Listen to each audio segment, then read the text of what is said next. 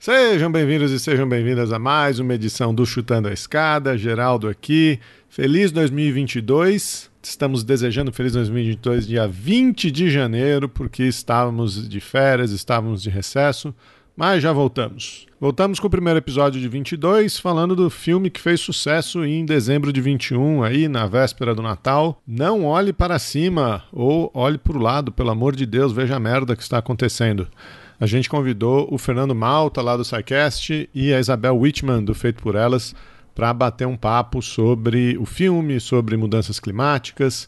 Eu e a Maju aqui batendo um papo com esses dois queridos. Se você não conhece o Chutando a Escada, o Chutando a Escada é um podcast semanal de política internacional e relações internacionais.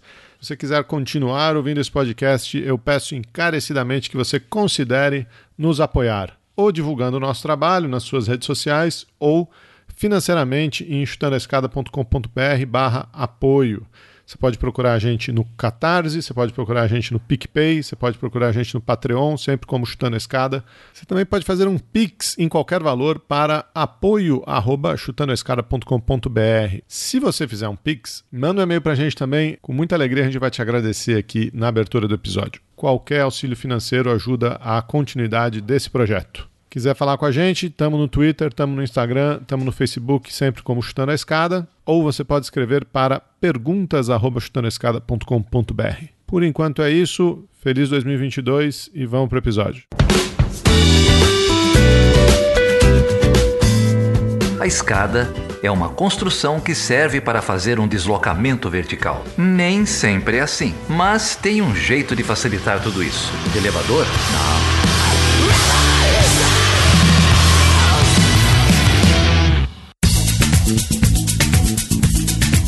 Maria Júlia Vergueiro. Tiozinha, e aí? Feliz 2022! Feliz 2022, feliz ano novo. Aí na Alemanha o pessoal também deseja feliz ano novo no fim de janeiro? Não, é só aqui no Brasil que a gente faz isso. Boa pergunta. Eu não tenho contato suficiente com o alemão para saber. Ah, que, que, é isso, Maju. Você precisa sair na rua. Quer dizer, talvez agora não, né? Com essa Omicron correndo solta. É, então. Mas estamos aqui no primeiro episódio do Chutando a Escada de 2022. A gente fez uma pausa aí de algumas semanas, mas vamos voltar com força total. Temos muita coisa programada. Nas próximas semanas vocês vão ver o Felipe, a Débora, a Carol aparecendo por aqui. Mas dessa vez eu estou aqui com a Maju para receber dois convidados muito especiais, dois convidados que já são da casa, são ouvintes do programa, são apoiadores desde sempre a Isabel Wittmann, crítica de cinema, criadora do projeto Feito por Elas, do podcast, do blog. É uma grande amiga nossa, já apareceu aqui algumas vezes. E aí, Isabel, tudo bem? Bom ter você aqui. Oi, Geraldo, tudo bem? Obrigada pelo convite. É sempre muito gostoso participar dessa conversa aqui. E junto com ela vem o Fernando Malta, o Fencas. O Fencas vocês devem conhecer ele lá do SciCast, do Portal Deviante. Atualmente desempregado, voltou a ser estudante, né? Fencas, bom ter você aqui, cara. Obrigado pelo apoio sempre. Obrigado pelo choque de realidade, Geraldo. Já assim, para começar bem em 2022. Pior que eu falei isso pra minha esposa quando eu tava saindo do, do trabalho agora para começar esse curso. Caraca, depois de quase 15 anos empregado, vem o desemprego aqui e voluntário. É aí que tá.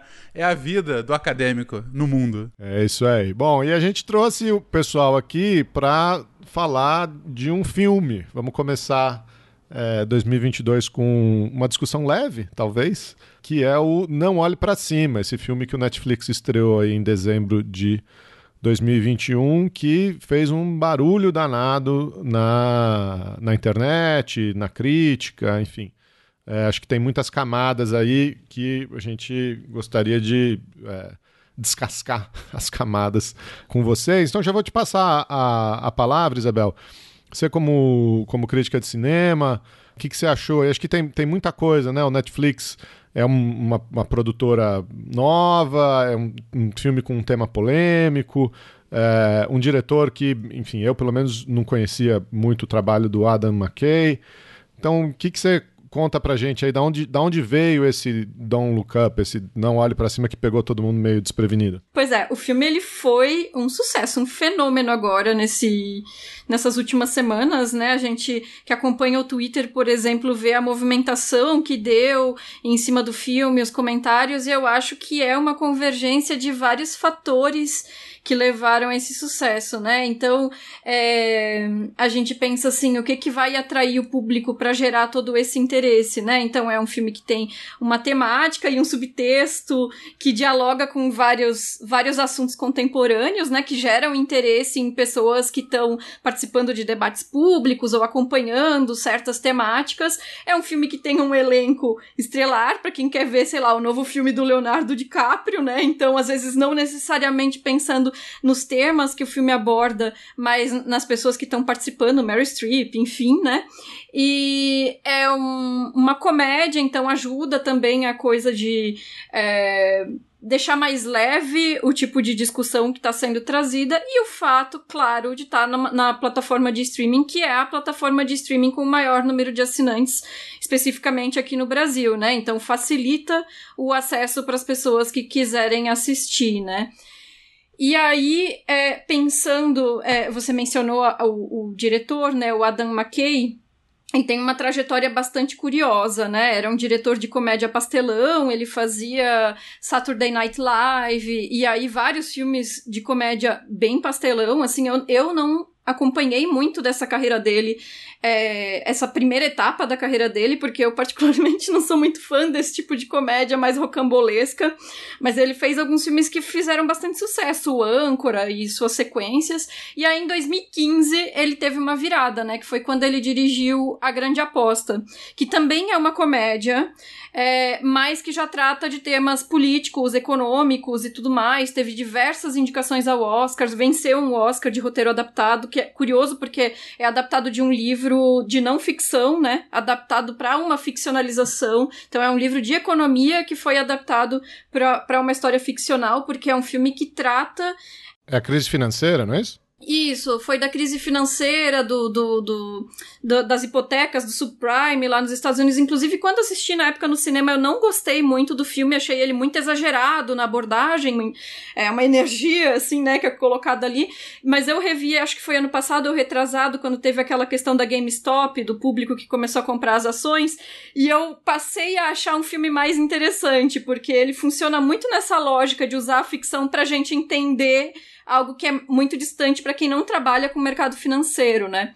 Depois ele foi fazer o Vice, que é um filme sobre o Dick Cheney e, e as guerras e tudo mais, as relações exteriores, é, as relações internacionais dos Estados Unidos e tudo mais, também nessa pegada comédia é, exagerada. Não gosto muito, para falar a verdade, mas o Não Olhe para Cima eu acho que ele conseguiu juntar vários assuntos, vários temas de uma maneira interessante e particularmente eu gosto do filme, acho um filme interessante e me diverti assistindo.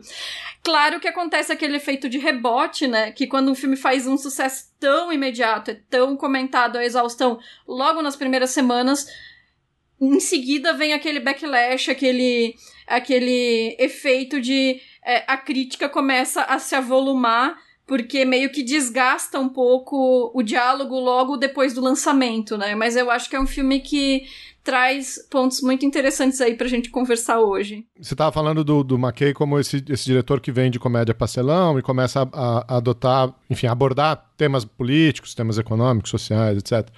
Em termos de estilo, o filme me parece uma grande sátira, né? E tem elementos marcados ali de sátira, exagero, etc. E acho que uma dos comentários que eu li acabaram relacionando, ou, ou, acabaram lembrando uma outra grande sátira política, que é o Doctor Strangelove, né?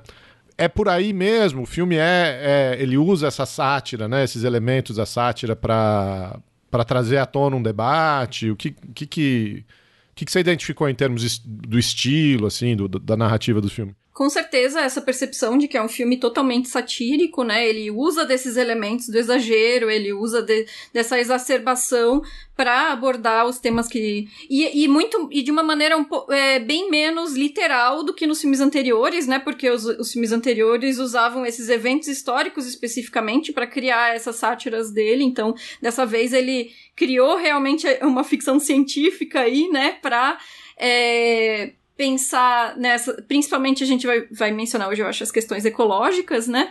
E. E eu acho que o, o Doctor Strange Love é realmente uma comparação certeira e ao mesmo tempo é, difícil, né? Porque chegar comparar com Kubrick aí complica pro Adam McKay, né? Acho que não tá no mesmo patamar de, de, de é, discurso refinado até em termos de comédia, né? Mas acho que dessa vez ele conseguiu se valer desse estilo dele, que, se, que que eu diria até um pouco histérico, assim, a forma como ele expressa esse humor. Eu acho que nesse filme ele acertou melhor o tom do que nos filmes anteriores. Eu tinha inclusive feito essa comparação no Twitter há uns dias, geral, depois que eu vi. Me pareceu, eu falei, era, é o Doctor Strangelove dessa geração. É, mal comparando, claro, é, mas de qualquer forma ele tá pegando o maior desafio da humanidade e fazendo uma sátira muito clara em cima dele, né? É, no caso, mudanças do clima, né? Que era o, o elemento inspirador inicial do filme. É claro que o filme é aquela coisa, depois que, que a obra sai, o, o, o ouvinte, o telespectador se apropria dela e faz a sua interpretação. Então, como saiu agora no meio da pandemia, tava muita gente falando que era o negacionismo da pandemia, negacionismo das vacinas. O pessoal de direita falando que, na verdade, era uma crítica direta à mídia, porque a mídia é assim mesmo, querendo empurrar para como ela funciona. E, e, na verdade, por exemplo, o Jair aqui é o cara que está tentando fazer a gente olhar para cima. Enfim, cada um vai ter a sua interpretação.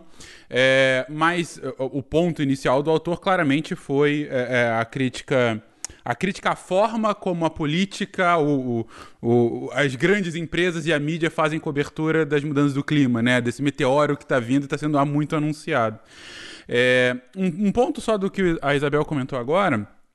É, primeiro, o Âncora é uma das pérolas da, da, da comédia da última década. É, é, eu acho maravilhoso o filme e reúne atores fantásticos.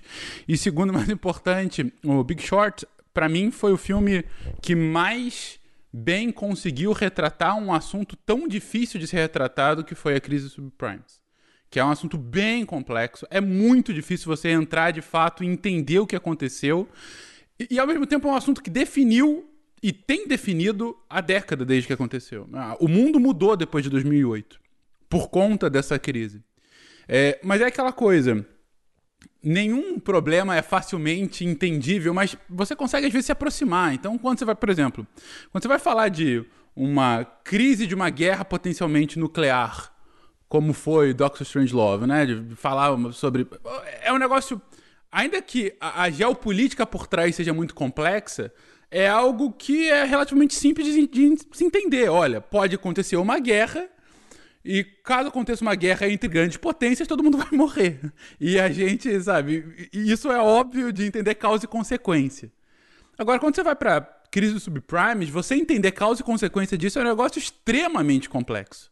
Do porquê que aconteceu, do porquê, como que a gente chegou aqui, do porquê a gente está aqui e o que, que, vai acontecer agora, né? E principalmente, essa é a mensagem do filme. E, e, será que a gente melhorou mesmo, né? Porque no final do filme é... Então, sabe tudo isso que a gente mostrou aqui, está denunciando nas últimas duas horas? Então, está acontecendo igual, mas piorado.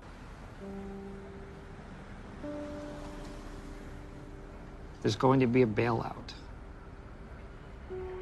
Well, they had to. Right? paper markets would They knew cash would stop coming out of ATMs. They had to backstop this. They knew the taxpayers would bail them out. They weren't being stupid. They just didn't care. Yeah, because they're fucking crooks. But at least we're going to see some of them go to jail. Right? I mean, they're going to have to break up the banks. I mean, the party's over. I don't know. I don't know. I have a feeling in a few years, people are going to be doing what they always do when the economy tanks. They will be blaming immigrants and poor people. But Mark was wrong. In the years that followed, hundreds of bankers and rating agencies executives went to jail. The SEC was completely overhauled, and Congress had no choice but to break up the big banks and regulate the mortgage and derivatives industries.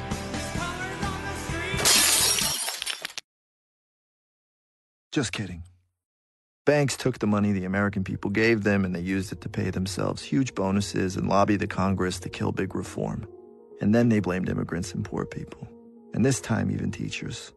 E aí eu faço a comparação diretamente com, com o Look Up agora, que é, eu entendo quando a Isabel fala, ah, eu saí e não gostei muito do filme, depois pode review e tal, gostou, mas.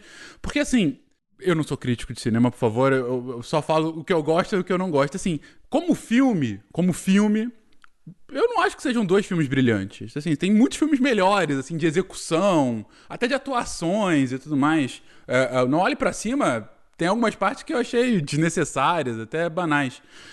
Mas a forma. Primeiro, o assunto, sem dúvida, dos dois. E a forma como ele consegue mastigar alguns conceitos que parece ser óbvio para algumas pessoas, mas nem sempre é de conhecimento geral.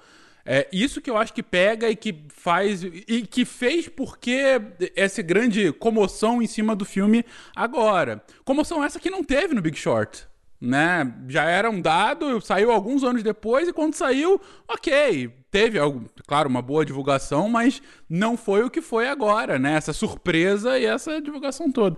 Então, eu acho que o grande mérito é ele pegar e já falei aqui no Estou de Cada outras vezes, o que para mim é o maior desafio da humanidade no século XXI, que é a mudança do clima, seus efeitos, consequências e principalmente causas, né, agora de, de como lidar com, com mitigação no momento, e passar uma mensagem muito clara sobre ela, sem falar sobre mudanças climáticas.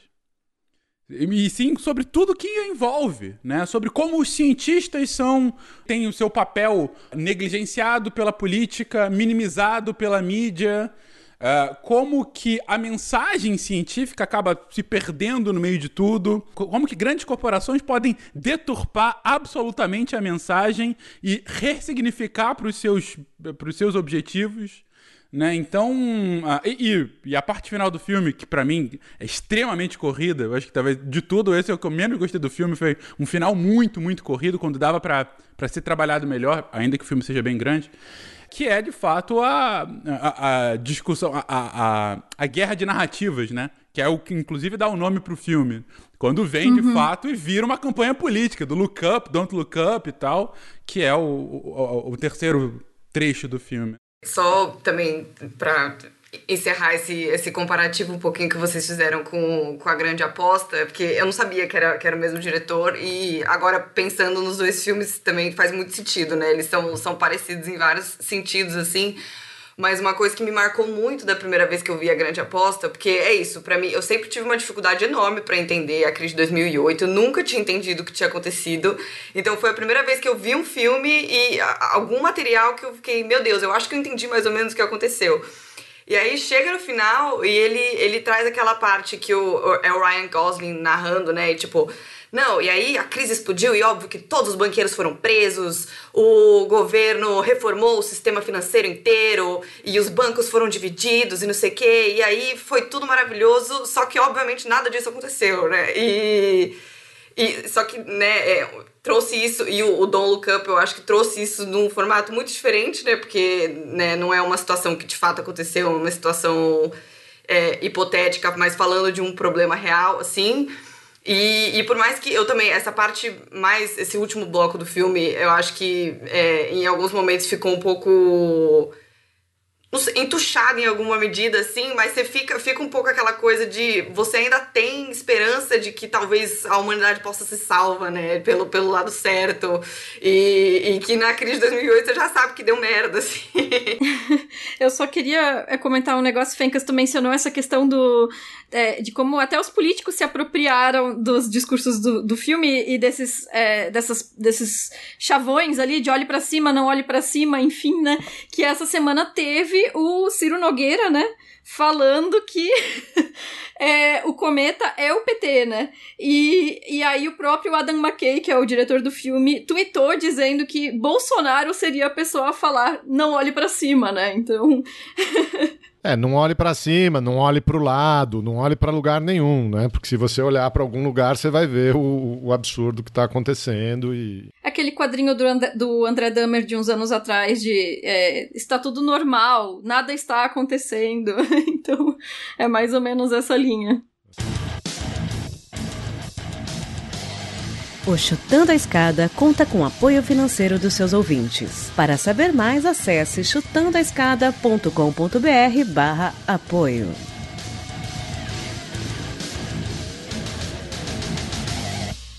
Antes da gente entrar na guerra de narrativas, só fazer uns, uns parênteses para os ouvintes, né? Então, a gente mencionou aqui o, o Dr. Strangelove, que em português é o Doutor Fantástico, né? É um, é um filme famoso, dirigido pelo Kubrick, estreado pelo Peter Sellers, de 67, talvez, uma coisa assim, 64, 67. É, vai estar tá correto aí na descrição do post. É, que é uma grande sátira sobre a, a, corrida nuclear e a ideia do, da destruição mútua assegurada né, entre russos e, e soviéticos. E, e, é curioso isso que o, que o, que o Fernando estava falando, né? É o maior problema, era o maior problema da humanidade na época, né? A, a, a guerra nuclear. É, e ele coloca ali numa sátira tão grotesca, tão exagerada, que, que fica fácil de você entender a loucura do que do estava acontecendo, né? Ou a possibilidade do ser humano se destruir, que eu acho que é um pouco o que o, o que o McKay tenta é, tenta fazer. Eu confesso que eu, eu, eu acho que o, a grande aposta é, eu sei que muitos professores usam em sala de aula, tem muita gente que usa o filme. É, eu prefiro alguns outros. Tem o o Inside Job, Too Big to Fail, eu acho que eles são um pouco mais técnicos, até porque o Grande Aposta acabou virando um romance, né? Virou uma obra de ficção. É, mas eu queria, antes da gente entrar na disputa de narrativas, eu queria falar um pouco da narrativa original, vamos dizer assim. É, porque não só o Adam McKay é uma figura importante na produção do filme, é, mas o Leonardo DiCaprio, como estrela como é, um personagem principal, né, o pesquisador ali, o, o, o, cientista, o próprio Leonardo DiCaprio tem uma história no movimento ambientalista muito forte. Né? É, eu acho que não é à toa. Né, o envolvimento dele com, com mudanças climáticas é público.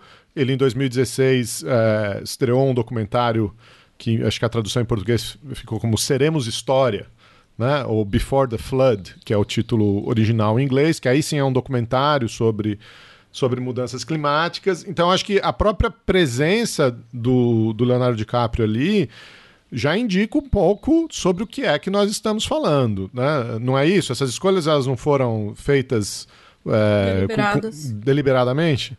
Sem dúvida. É, quando eu vi que ele era o, protagonista, só, só, reforçou aqui, né? Mas o ponto, eu acho, além da, da escolha dos próprios atores, a, a própria Mary Streep também, enfim, que é, é tá, tá junto a causas, é, a causas progressistas, vamos colocar assim de forma mais ampla. É, acaba sendo uma escolha bastante óbvia para isso. Mas é, não sei, Geraldo, é, é, que assim, teve até uma discussão na, na internet. Ah, não, não sei se é mudança do clima, se é outra coisa. É porque grita tão claramente. É, é, eu não sei se também, é claro, tem, tem todo o background de, de estar estudando isso há, há, algum tempo. Mas é porque eu acho que a grande, a grande vitória do, do diretor, do autor, é, enfim, do, do, filme como um todo, é, foi deixar tão explícito sem mencionar. De, de, ser tão óbvio, entendeu? De, de ser. Porque ele pegou.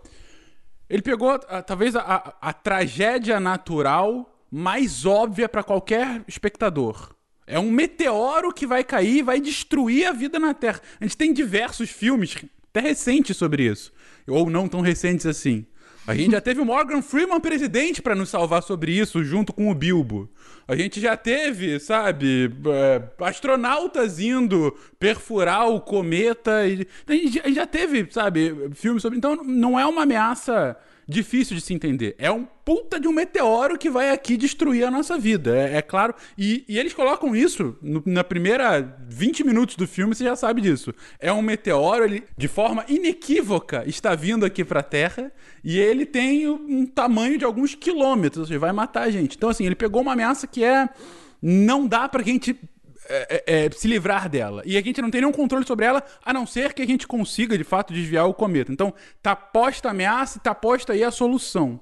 E por que, que eu acho que essa é a, é a grande vitória deles no filme? Porque mudança do clima é um tema em que a causa e o efeito é extremamente complexo. você só vai ver de fato os problemas sempre no longo prazo e sempre de uma forma muito difusa. Ora, a gente teve no Brasil, agora, algumas semanas atrás, uma onda de frio inacreditável. Ao mesmo tempo, há alguns meses atrás, teve uma onda de calor na Europa gigantesca. A gente está tendo em Minas chuvas torrenciais. Algum, na verdade, Minas tem tudo, né? Realmente, agora, nesse momento, Minas está tá uma beleza. Só falta o vulcão ali de, de Tonga. Aí não tem nada a ver com, com mudança do clima. Mas é, a gente está vendo eventos climáticos extremos ao redor do mundo de forma sucessiva e, enfim, nos últimos anos. E a gente pode afirmar que é por conta, isso é por causa da mudança do clima? Não. A gente não pode fazer essa, essa, essa causalidade direta. O que a gente pode estabelecer é que as mudanças do clima tendem a fazer com que efeitos climáticos extremos aconteçam mais e mais. Então aqui a gente vai ter isso de forma mais e mais repetida. Então, eu acho que a, a, grande vitória do filme foi pegar esse tema tão difícil de ser compreendido entre causa e efeito e transformado num perigo. Só seria maior se fosse um monstro, sabe? O Godzilla aqui, entendeu? Mas não, eles quiseram pegar de fato um, um, um, um problema potencial, ainda que muitíssimo pouco provável de acontecer, e colocou ali. Então, uh, você usar esse tipo de alegoria fazer essa tradução tão direta e transformar num perigo em que a causalidade é tão imediata, ele dá um senso de urgência que seria o necessário para a solução do filme e que é necessário para a solução de qualquer tipo de consequência de mudança do clima, mas que não tem porque essa causalidade é muito mais difícil de se estabelecer. Então, esse para mim acaba sendo a grande sacada que o filme com, começa, consegue dar. Transformar, de fato, o maior problema da humanidade como um todo nesse século em um problema muito mais imediatista. E aí, uh, um ponto que a Maju trouxe, ah, e no final dá tudo errado. Eles não conseguem vem a frustração. Mas até para mostrar, gente, é isso, a gente está justamente fazendo isso. O cometa chegando, esse de olhar para cima, são os relatórios do IPCC que já tem 25 anos, que, são públicos, que a cada poucos anos, a cada 5, 6 anos, tem um relatório novo que resume toda a construção científica em cima uh, de ciências climáticas para avisar governos, populações, mídia, o cometa está chegando e está aqui. Olha só, a, a, diferença é que esse cometa é a gente que está trazendo, é, é, é, é, a nossa ação, é a ação humana que está acelerando, né? E a gente tem aqui a solução. Então, essas soluções potenciais aqui. Algumas são muito complexas, algumas são mais simples, mas vamos começar a fazer algumas? Mas eu acho que tem uma simplicidade aí, Fernando. Por mais que você diga que a relação causa e efeito ela é complexa, e quando a gente estuda isso, né, você fala que existe um, um distanciamento temporal e um distanciamento espacial, né? É, porque o, o, efeito muitas vezes você não sente na origem e, e certamente não sente ao, ao, mesmo tempo. Por mais que isso exista, também existe um consenso científico muito grande de que isso é ação humana. Né? Isso não são mais ciclos naturais, tá, tá, isso está muito estabelecido. Então, a causa está muito estabelecida. Por mais que você não, não estabeleça a, a, a relação causa-consequência com, com fenômenos individuais, a causa está muito bem estabelecida, ação humana. E a solução também está muito bem estabelecida. Você precisa diminuir a emissão de carbono, limitar a quantidade de carbono na atmosfera. A solução também está tá muito clara. Do mesmo jeito que você diz: olha, tem um cometa vindo, a gente precisa tirar esse cometa daí. Né? Ah, como é que eu vou fazer isso? Ah, eu vou, vou explodir o cometa, vou mandar, vou fazer uma parceria com a Rússia, com a China. Com a... Bom, você pode, mas a solução é muito clara. Né? É... Então, por mais que, que o fenômeno que nós estamos vivendo de mudança climática seja complexo, a relação, a, a, a causa e a solução estão postas. Aí é que eu acho que é, que é o interessante, que o filme também entra nisso, que é o que que impede a gente de chegar nessa solução. Que aí você, você mencionou brevemente, a gente pode voltar nisso porque então tem um processo político, tem a maneira como o setor privado reage, tem a maneira como a ciência é desacreditada, tem a maneira que, é, que são todos os elementos que a gente vive. Então acho que a, a, o paralelismo ali é, é, é, é, o que me, me saltou aos olhos. Só, só reforçar um ponto. Eu concordo inteiramente com o que você disse, Geraldo. A causa e efeito, do ponto de vista. Há um consenso científico muito construído uh, nas ciências climáticas com relação a mudanças climáticas antropogênicas. Isso não tem disputa hoje. Uh, e assim, caso haja alguma ciência melhor para provar que isso está errado, isso vai ser revisto, mas por hora esse é o consenso científico. Essa causa e efeito tão, tão bem construídos. Agora, dois pontos importantíssimos de diferenciação para o cometa. Primeiro, causa e efeito tão bem construídos para a ciência, mas não para minha avó. Entendeu? É, esse que eu acho que é o grande ganho do filme. Eu olhar o cometa, a causa e efeito é muito mais claro.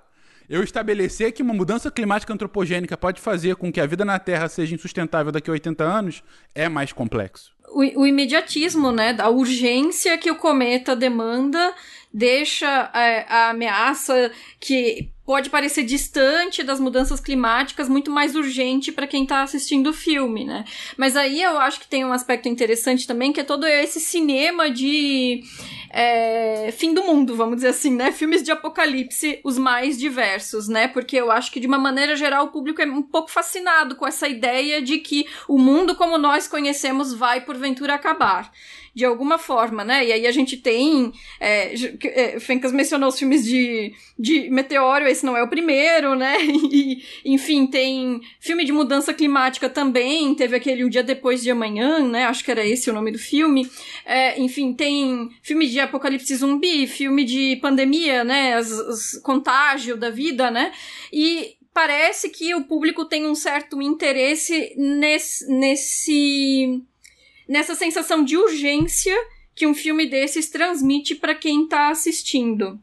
Mas no caso do Não Olhe para Cima, quando ele traça esse paralelo com o cometa, eu acho que talvez o que tenha gerado também tantas interpretações é um pouco porque justamente o cometa ele não tem relação direta com as ações humanas. A gente não tem controle é, sobre o que, qual vai ser a rota, o que, que um cometa vai fazer nessa coisa de chegar para a Terra, né? Enquanto que as mudanças climáticas, claramente, né, como já vocês mencionaram, é, já está pautado, né, a questão da, da ação humana, né? Então, o filme ele acaba desviando um pouco do nosso, da nossa, não queria colocar a palavra culpa, assim, mas enfim, da, da, das nossas ações que levam a esse possível apocalipse e ele coloca o peso todo nas decisões posteriores, né, à descoberta dessa possibilidade de fim do mundo. E aí eu acho que esse é um dos motivos pelos quais o filme abre para tantas interpretações. E aí a morte do autor, né? Porque realmente em tempos de pandemia, as leituras pandêmicas e as leituras de Covid mesmo, especificamente, que foram feitas do filme, abundaram, mas eu acho que essa, essa questão de trazer Primeiro, a comunicação, a, ponto, os pontos chaves, né, que é a comunicação científica e a forma como ela é recebida pela mídia e a forma como isso é transmitido para o público. E aí entra algum, algumas questões é, que são tratadas de maneira mais pontual no filme, mas que eu acho também interessante, que é, por exemplo, a descoberta do cometa foi feito por uma doutoranda e não pelo doutor, professor, né? Que depois, é, por uma questão midiática, ela teve menos aceitação da mídia, ela foi considerada exagerada, alarmista, enfim.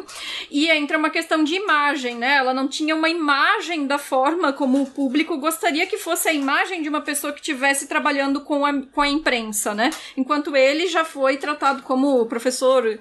É, a apresentadora do jornal até fala alguma, alguma hora assim, tipo, ah, professor gostosão, alguma coisa assim, né? Então ele atende os critérios estéticos para aquela imagem de comunicação midiática, né? E aí acontece aquele que, aquilo que a gente chama de efeito Matilda, né? Que é o momento em que esse professor, esse doutor, se apropria da descoberta da orientanda e passa a trabalhar com essa descoberta como se fosse uma descoberta exclusivamente dele, né? Que aí é uma questão de gênero bem marcada no filme, né? E aí depois também é a, a, a postura dos políticos, né? De não querer trabalhar imediatamente com, com, com o problema para a população é algo que não é de interesse imediato, como outras demandas, mas também gera algo de negativo para quem quer lidar com essa, com essa questão, porque a gente, para lidar com as questões climáticas, precisa mudar radicalmente as formas como nós lidamos com a nossa economia, com a nossa estrutura social, enfim, uma série de rupturas que não seriam bem-vindas bem e bem vistas pelo status quo, né? Então, é, vocês fizeram recentemente no, no, no Escada até um, um, programa sobre a COP26, né? E como que é difícil para os estados assumirem compromissos em relação a essas questões climáticas, né? E por fim, a questão do, do do mercado, das economias ali que tá posta no, no personagem do Mark Rylance lá, que é uma espécie de, de Steve Jobs com Elon Musk, enfim, com, com uma dificuldade de comunicação ali. Mas é, é curioso, né? Porque no final é tudo isso, né? É o mercado pautando a, a política e os dois juntos se recusando a encarar é, os processos que vão ter que ser feitos se a gente quiser é, de alguma forma remediar o que está acontecendo com o planeta, né? Mas aí, como, como eu mencionei, a, a forma como o filme aborda às vezes pode ser tão aberta que ao invés de isso apontar para o problema de uma maneira incisiva e que mostre, olha gente, a gente vai realmente todo mundo morrer, igual disse a personagem da Jennifer Lawrence, né? É, talvez não seja tão, tão próximo assim, né? O filme ele cria esse como eu falei, essa, esse, essa proximidade do evento, né? O que, o que acontece é um pouco isso, assim, o, o filme ele se afasta, quer dizer, desculpa, ele se aproxima do senso de urgência, mas ele nos desloca em relação ao que seria realmente urgente nesse momento, gerando essas possíveis outras interpretações, né? Só um ponto que eu aproveitar essa sua fala, Isabel, só eu acho que mais do que um, políticos e empresas negando o problema, eu diria que eles ressignificam. aquela, aquela cena específica em que eles estão na Casa Branca discutindo sobre o porquê que a primeira missão foi cancelada, e aí vai o, o personagem do empresário dizendo não, tem trilhões de dólares em materiais raros ali tudo mais. A gente vai pegar aquilo, Mineral. a gente vai pegar e vai resolver o problema da fome no mundo. E o mundo vai ser melhor. E por... Cara, isso é o discurso sustentabilidade ASG verde na veia. É isso. É você pegar um problema e ressignificar falando que você colocando suas toalhas para não lavar no meu hotel, você tá salvando árvores, entendeu? Ecologia então, é, de mercado. É isso. Então, assim, é, é uma ressignificação muito clara para fins específicos de cada um deles. Por, por parte da empresa para uma, uma continuação, uma, uma potencialização de lucros a partir daquele evento, e por parte do, do da política era o poder que estava apoiado diretamente, né? Inclusive, na cena anterior, a, a presidente está esperando a missão ficar concluída, o cara chama ela e grita por ela e ela sai correndo. Um empresário chamando e ela sai correndo como se fosse um cachorro. E, e, eu acho que foi essa justamente a impressão que ele quis dar. Ele grita e ela sai correndo atrás dele, uh, mostrando que o quão dependente né, o poder estava aí por parte do, do, do, capital, né, nesse caso. What he's really trying to say is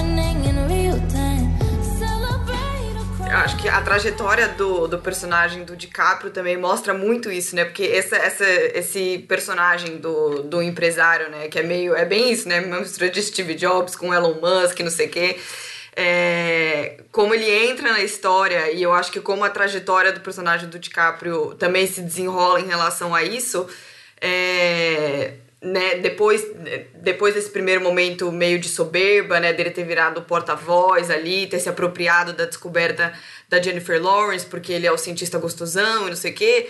Depois ele, ele né, tem todo aquele fuzuê que eles interrompem a primeira missão e tal, e vem a ideia do bilionário.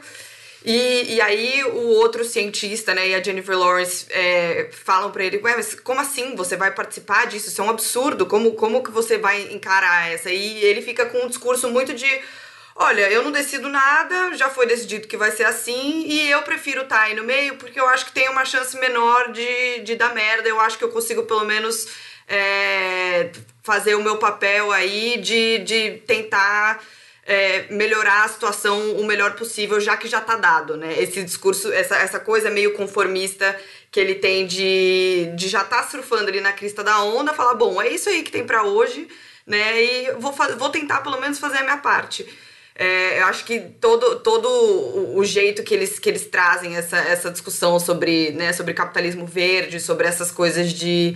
essas medidas paliativas, assim, que no final das contas nunca resolvem nada, é, elas enfim, traz, traz de uma forma muito, muito gritante, assim, essas tensões, né, entre essa disputa, essas disputas de interesses e de como elas são cooptadas, assim, por determinados atores, eu acho, na questão da mudança climática, né.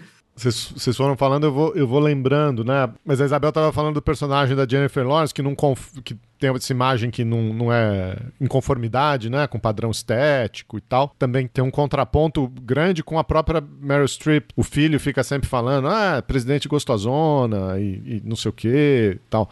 Então já, já fica aí esse, esse contraste no próprio, no próprio filme, né? E a hora que você estava falando da ressignificação né, do, do, do, discurso, uma cena que eu achei muito chocante, triste, quando a, a, a personagem da Jennifer Lawrence, a Kate, volta para volta casa procurando os pais.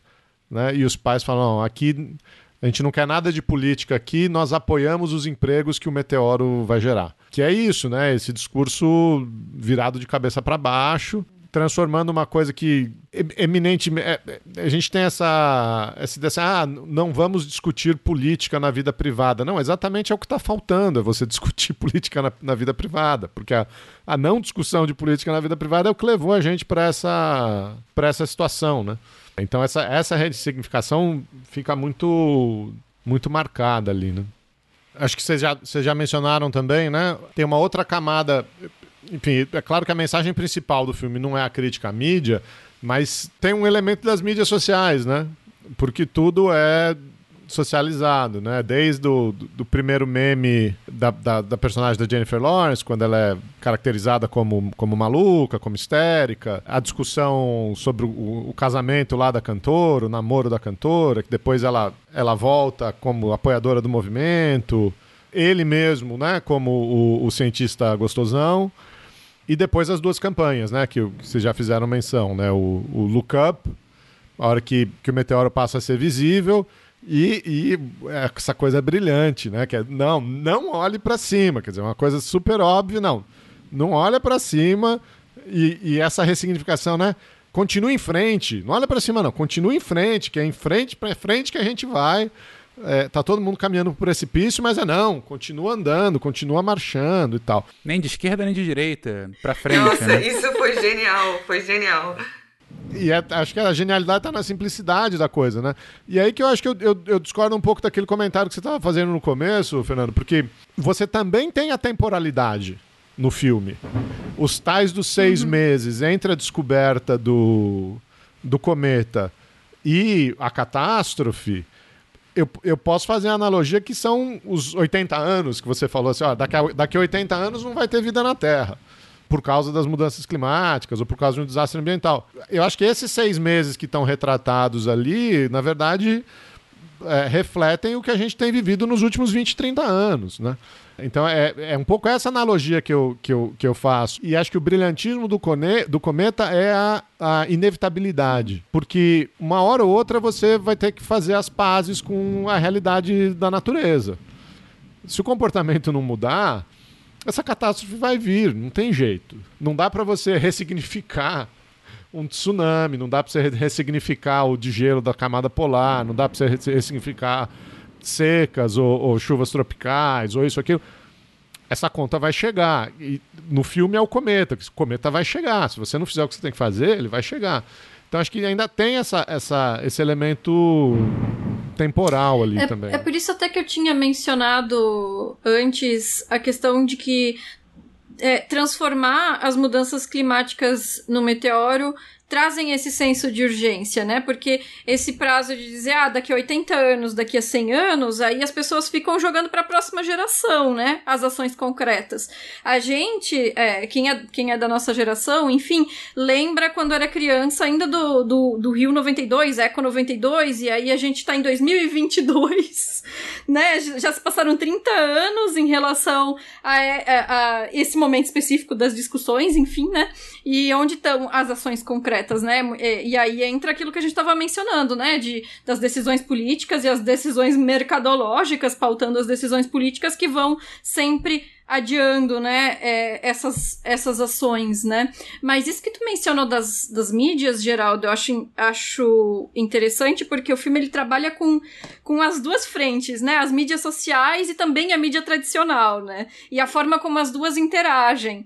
E aí ele Claro que isso não é o, o ponto principal do filme, como você mencionou, mas eu acho interessante é, a forma como ele traz justamente como as mídias sociais alimentam a mídia, a mídia tradicional, que é algo que a gente sabe já há um tempo, como, como que é pautado pelo, pelas redes sociais, especialmente o Twitter aí, né, que é tido como a rede social da, das discussões de ideias, né, embora não necessariamente elas são discutidas lá, né, e, enfim, a questão do jornalismo, né, porque o jornalismo, ele tem que lutar por um espaço de ser jornalismo e não entretenimento, né? E aí, essa coisa do, do, do programa jornalístico que tem que é, apresentar as, as, variedades também e trazer um público muito amplo, com, é, é, enfim, abordagem muito superficial, né? Tem até um seriado estadunidense, não sei se vocês acompanham, que é o Morning Show, com a Reese Witherspoon e a Jennifer Aniston, que aborda um pouco essa questão, mas é, é, é, um, é uma briga que tem, tem rolado aí nos últimos anos no jornalismo, que é a questão de como, como produzir um jornalismo de qualidade que tenha uma audiência é, em um mundo que as pessoas querem justamente esse entretenimento, né? Infotenimento, sei lá, né? Então, é, fica muito claro ali que a informação pela informação, é, ou, ou, a informação concreta com dados, é, informação com, com embasamento científico, ela não necessariamente é bem-vinda, porque ela não é, necessariamente também agrada o público que está assistindo e nem gera esse entretenimento, né? Aí vai depender da forma como isso é processado para quem está assistindo, né? Então esse é outro ponto também que o filme acaba passando assim meio ampassando mesmo, né? Meio pincelando, mas que ele traz também de uma maneira bem satírica a, a forma como a gente lida com essas mídias eu, eu, gosto do último comentário do, do Geraldo pelo otimismo dele. Não dá para ressignificar esses problemas que a gente tá vendo. Não dá para ressignificar. Cara, teve uma teve o Moro falando ali, mudanças climáticas acontecendo. Vamos ter que ajudar a nosso agronegócio, né? assim é, é, não só dá, como já está sendo feito essa ressignificação. Eu, eu, eu entendo o seu ponto, assim, ah, quando é muito óbvio, quando o negócio tá matando aqui, é, é, mais difícil você ter uma narrativa para mudar. Mas, cara, na pandemia a gente viu a ressignificação em cima de ressignificação o tempo todo. O tempo todo. Morte aqui era colocada por morte por um outro motivo. Recuperados. Ah, o problema não é a pandemia, o problema são as vacinas. O problema não é o Covid, o problema é o uso de máscara. É o uso de máscara que está matando gente. São as vacinas que são matando. Não, é, lembrou bem, Isabel. O quê? 600 mil mortos? E os 20 milhões de recuperados? Isso a mídia não mostra, não é verdade?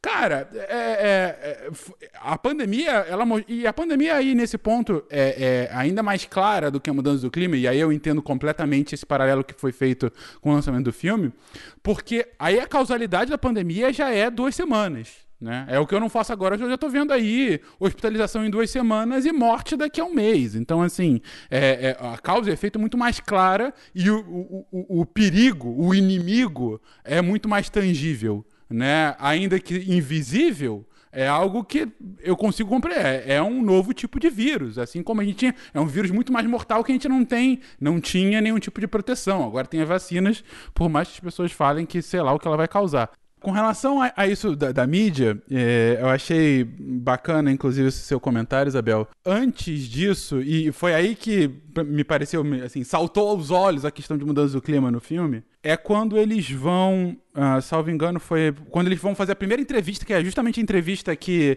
a, a Jennifer uh, Lawrence sai como a, a histérica e tudo mais e tal. E aí, ao final da entrevista, tem, primeiro, um debriefing, né? Que eles veem qual é a repercussão daquilo nas mídias sociais. E eles veem que o meme dela repercute muito mais do que a mensagem que eles querem passar. Então, eles estavam querendo informar e, de repente, o, a mensagem que se passou é: tem uma cientista maluca aí. E aí ela que é o, é, é, o grande ponto. E ainda assim, é um meme muito menor do que a notícia lá da artista que estava se separando do cara, né? Que depois se junta com o cara e vende milhões. Os dois vendem milhões de discos depois daquilo. Discos, olha só, eu idoso. É...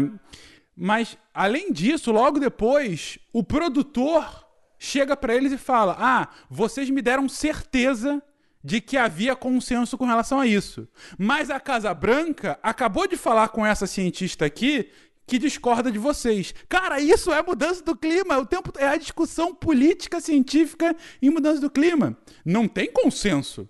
Tem ali o Ricardo Felício falando aquilo. Tem ali o professor Zé Ruela da esquina que discorda de você. É claro que não tem consenso. Se ele está falando que não tem, então a ciência ainda está no debate. Vocês não, não têm, não podem me dar certeza.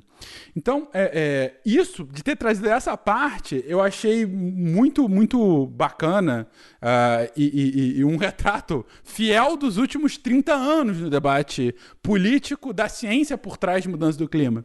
Porque foi basicamente isso uma desinformação, uma propaganda explícita uh, e já documentada sobre. E aí não é nos 30, nos últimos 50 anos. A gente tem aí eh, petrolíferas que patrocinaram pesquisas sobre isso, tiveram respostas mostrando: olha, a ação da minha empresa está tendo algum tipo de consequência com relação ao clima da Terra. Vamos divulgar isso? Não. Vamos fazer aqui uma fundação que vai pagar cientistas para difundirem ver, é, inverdades, para difundirem mentiras sobre o tema, da mesma forma que a indústria tabagista fez em décadas anteriores. É a mesma mesmo modus operandi que a gente tem até hoje.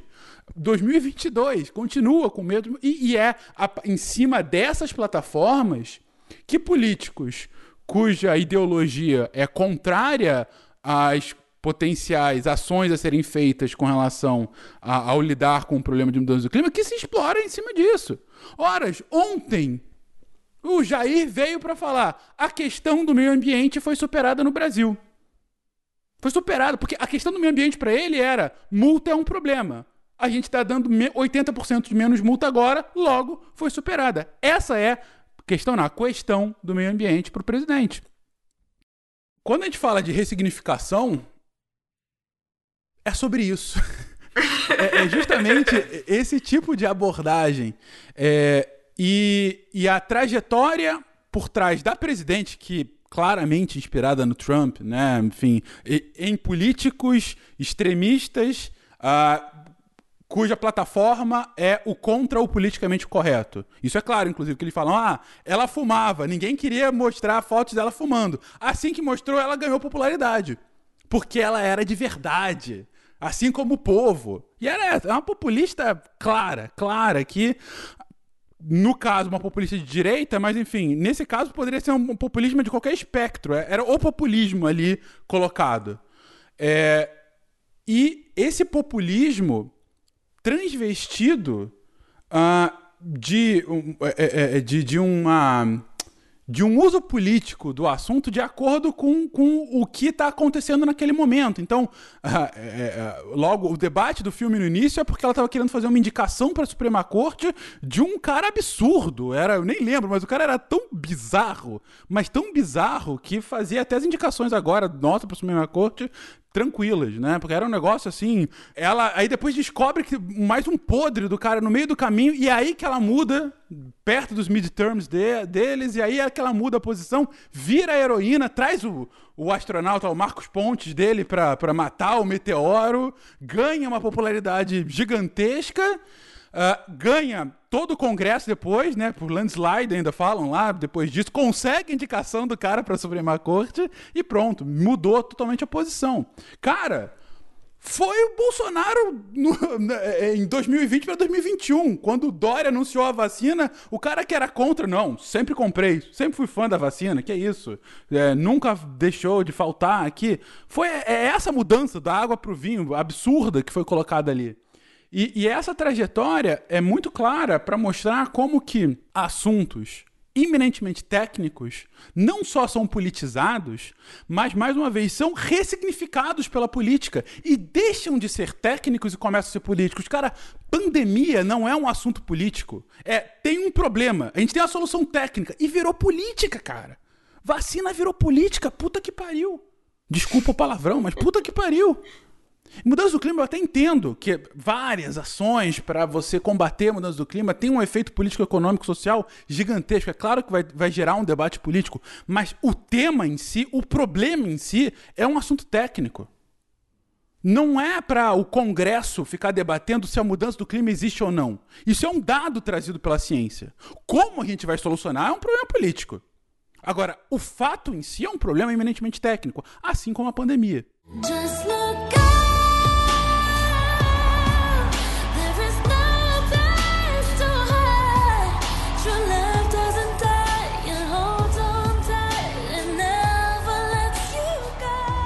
that a rock solid 10 smoke show of a president or what? She wasn't my mother. There's three types of American people. There are you, the working class, us, the cool rich, and then them.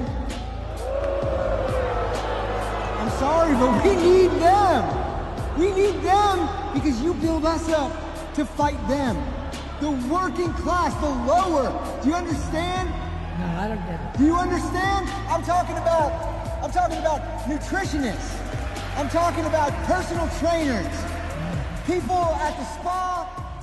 Aí a gente entra em uma questão também que também é pungente, assim, muito é forte ultimamente, que é a questão do anticientificismo, né? Porque não é, se não é um problema político, mas é tratado como tal, sem o devido embasamento científico, é justamente porque existe um longo trabalho que tem sido feito aí, aí agora eu tô falando especificamente em termos de Brasil, mas em uma leitura expandida do filme, né? É, existe esse trabalho que tem sido feito aí nos últimos anos, de desvalorização da, da pesquisa e da produção acadêmica e científica e de é, um certo relati uma relativização do que é produzido em termos de ciência. Não, então, a partir do momento em que tudo vira uma questão de apenas opinião e não de realmente é, dados e, e, e, e, resultados científicos, é, vira essa discussão política que realmente se desapega, né, de qualquer embasamento. E, e, e isso é, um, é, é, algo que vem acontecendo aí nos últimos anos e a gente percebe de que forma isso mina a opinião pública sobre a própria produção científica brasileira como um todo, em algumas áreas em específico mais atacadas do que outras, né? Então. É, até no início da pandemia rolaram um pouco essas é, piadinhas que enfim, é, eu também sou antropóloga e pesquisadora de gênero, né? Então, é, só para contextualizar que é, algumas pessoas fizeram alguns memes falando agora os médicos estão é, sentindo com, com o, o, grande público duvidando da ciência, da medicina, da biomedicina e tudo mais, né? Da biologia, é, o que as pessoas das humanas, de uma maneira geral, né? Costumam sentir de, é, já há alguns anos em relação à desvalorização da nossa produção científica, né? E aí agora chegou o momento em que até as ciências biológicas, as ciências exatas estão sendo duvidadas por questões ideológicas, né? E sobre o final do filme, não sei se a gente já tá concluindo, chegando lá, né? Mas assim, é, sobre o final do filme, eu queria mencionar especificamente uma das cenas é, pós-crédito, que é o momento em que eles chegam em uma nova colônia terrestre em outro planeta e tudo mais, porque já tinham uma nave pronta lá para levar algumas pessoas chaves, algum, né, políticos, empresários e ricaços em geral para outro planeta. E levando em conta que o que a gente está discutindo aqui hoje é mudanças climáticas e, e, enfim, as catástrofes ambientais que já vêm acontecendo, que vão acontecer aí pelo futuro.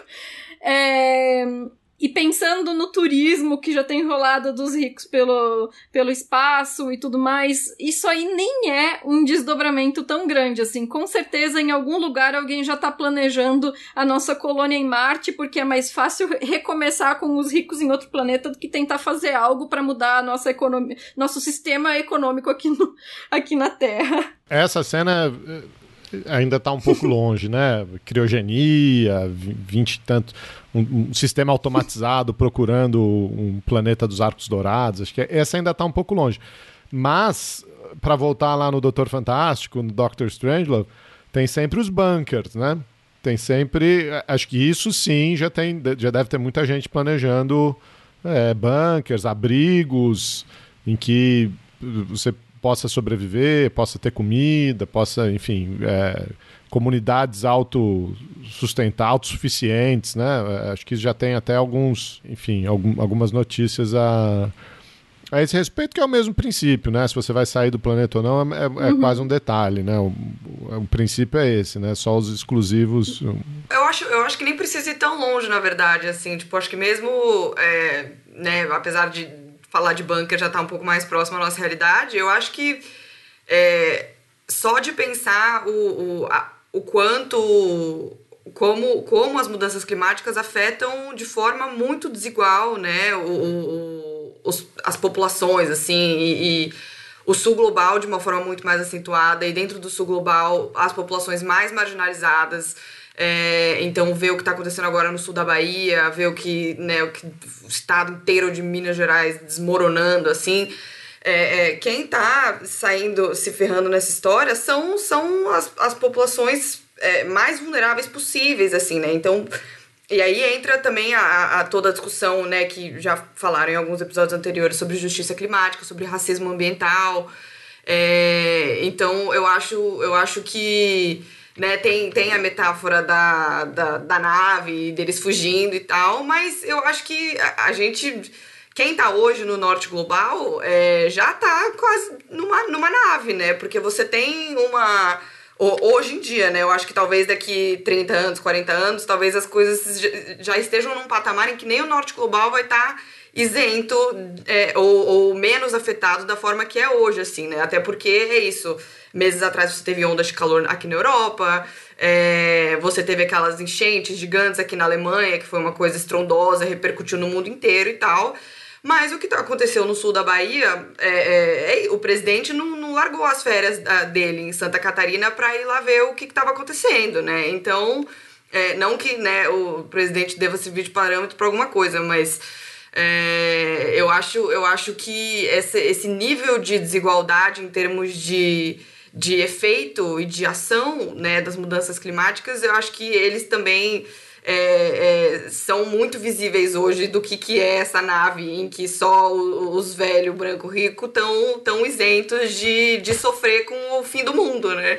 Sim, é, eu, eu falei um pouco nesse sentido mais figurado, né? Não, não necessariamente no, no sentido da expansão espacial mesmo, mas é, realmente pensando que é, esses milionários eles vão fazer o possível para se safar com o menor esforço possível no sentido de tomar alguma ação é, em relação às mudanças climáticas, né? Então é, é muito mais fácil manter a rota no, como está sendo feito nesse momento do que pensar e, e pensar em paliativos para grupos pequenos do que pensar em mudanças efetivas.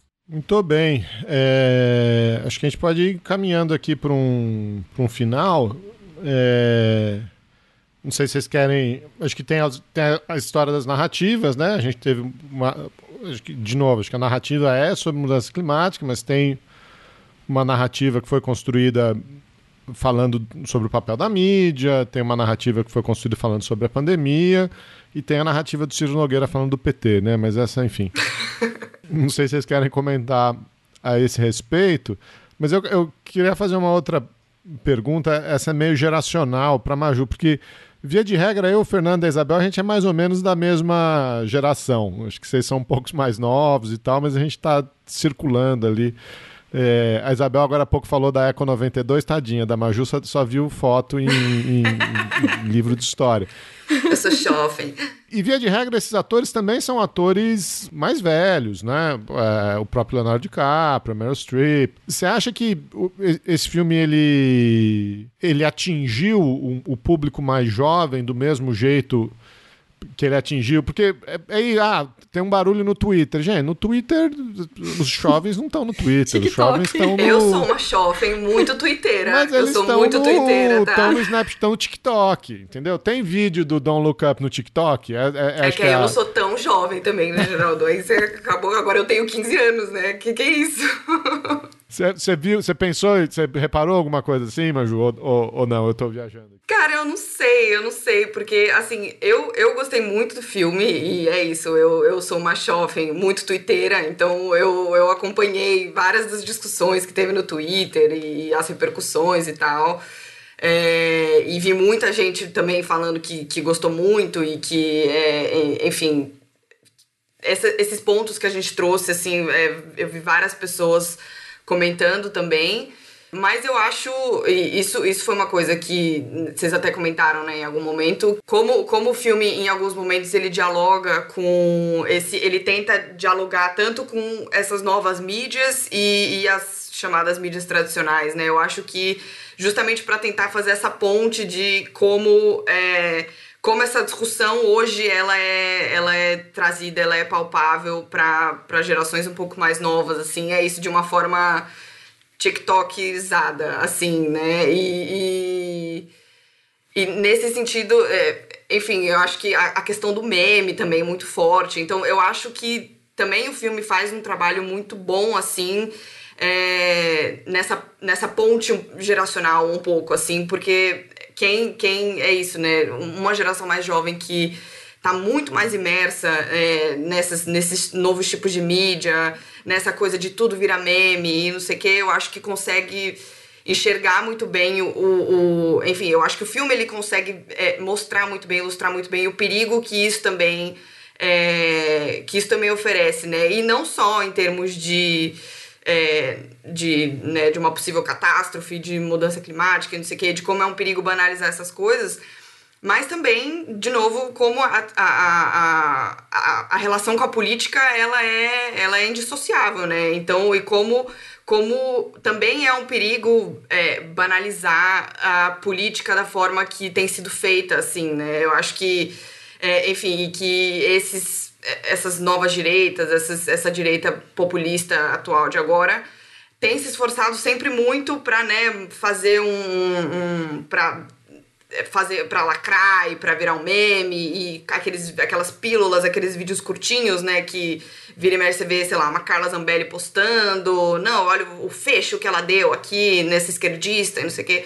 Então, eu acho que isso foi uma coisa que eu gostei muito do filme também, como ele tenta trazer é, é, não só o, o, a responsabilidade, digamos assim, das gerações mais velhas que estão é, que querendo meio que tirar a culpa do cartório e, e, e, não querendo mudar o rumo que a nave está tomando, mas também é, de, de gerações mais novas que, que absorvem isso, talvez. Eu acho que de uma forma. É, acabam absorvendo isso de uma forma. É, que vira entretenimento, né? Então, né, de novo, a, o que a Isabel já comentou, a, a passagem no, no programa de TV e tal. Mas num caso mais extremo, o, o, o que é feito o tempo todo nessas novas mídias, né? Então, eu não sei, assim, eu acho que. Eu, eu gostei muito disso e eu achei que isso, pelo menos para mim, ficou. É, esse tipo de crítica ficou muito explícito, assim, né? Mas, não sei, é, é juntou o inverno com o aumento de casos de Covid aqui, eu não tenho saído de casa o suficiente para saber o que os outros shoppings estão é, achando, mas pelo menos para mim isso, isso foi uma coisa que ficou muito latente, assim. A, a, presidenta no filme tem um momento que ela fala que a personagem da Jennifer Lawrence, é, quando ela tá mencionando o papel de cada um na divulgação do evento da, da chegada do meteoro, ela diz o papel da Jennifer Lawrence é que ela gera conexão com pessoas jovens, né? É, e pessoas com problemas mentais, ela também disse, de saúde mental, né? Enfim, é, e eu acabei de olhar aqui no Google e, na verdade, a Jennifer Lawrence tem 31 anos, então talvez ela não tenha exatamente esse apelo de atrair o público jovem mais, mas talvez o público que gostava de jogos vorazes, não sei. Inclusive, essa foi uma questão também de bastidores do, do filme, que a, a, personagem da Jennifer Lawrence é a protagonista, ela é o, o, top billing, né, o primeiro nome do letreiro do filme, e ela recebeu alguns milhões a menos que o Leonardo DiCaprio, né, no salário dela, mas ela disse que ficou muito satisfeita com o acordo que foi feito, porque na, na visão dela, o Leonardo DiCaprio é uma pessoa que atrai mais audiência do que ela para o cinema, né? Então seria esse é, o, o, o, parâmetro para ela, né? Mas em termos de igualdade salarial, sendo ela protagonista, teve essa, essa questão. Bom, queria agradecer vocês. Um começo de ano aí, 2022 nos, já, já nos trouxe muitas surpresas, né? É, chegou com força total. Mas queria agradecer vocês. 2022 será um ano muito movimentado aqui no Chutando a Escada, na podosfera brasileira, no, no país como um todo. O ano do podcast, você pode dizer, Geraldo, é isso? Não sei. Talvez o último ano do podcast, né? Não sei. Ser. Dependendo do que acontecer, vai ser o último. Mas queria agradecer a vocês demais, Isabel. Obrigado. Força aí para os desafios que estão por vir. Continue lá com o feito por elas, a gente sempre recomenda. E Fernando, também obrigado pela parceria, cara. Boa sorte aí nessa no sua nova empreitada. Foi um prazer ter vocês aqui. Olha, eu que agradeço. Eu falei na abertura, né? Gosto sempre muito de bater papo, conversar com vocês é sempre muito bom. E conversa sobre filmes, sobre cinema em geral, é só me chamar que eu tô dentro mesmo, né? Então, obrigada pelo convite, foi muito bom. Eu agradeço também, Geraldo, obrigado. Ótimo estar tá aqui, ótimo falar de, de bons filmes, filmes que fazem a gente discutir e pensar um pouquinho, né? É aquilo, uh, por mais críticas que o filme possa vir a ter, no mínimo ele faz você ficar pensando um pouquinho depois dele. Eu acho que aí já já, já atingiu o objetivo para a grande massa que tem assistido. Né? Valeu, gente. Obrigada.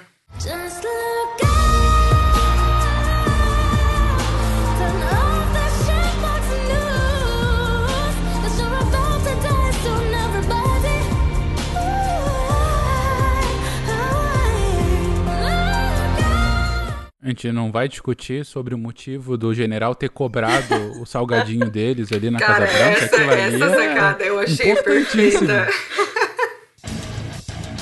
Você acabou de ouvir mais um episódio do Chutando a Escada. Para apoiar, acesse chutandoaescada.com.br barra apoio.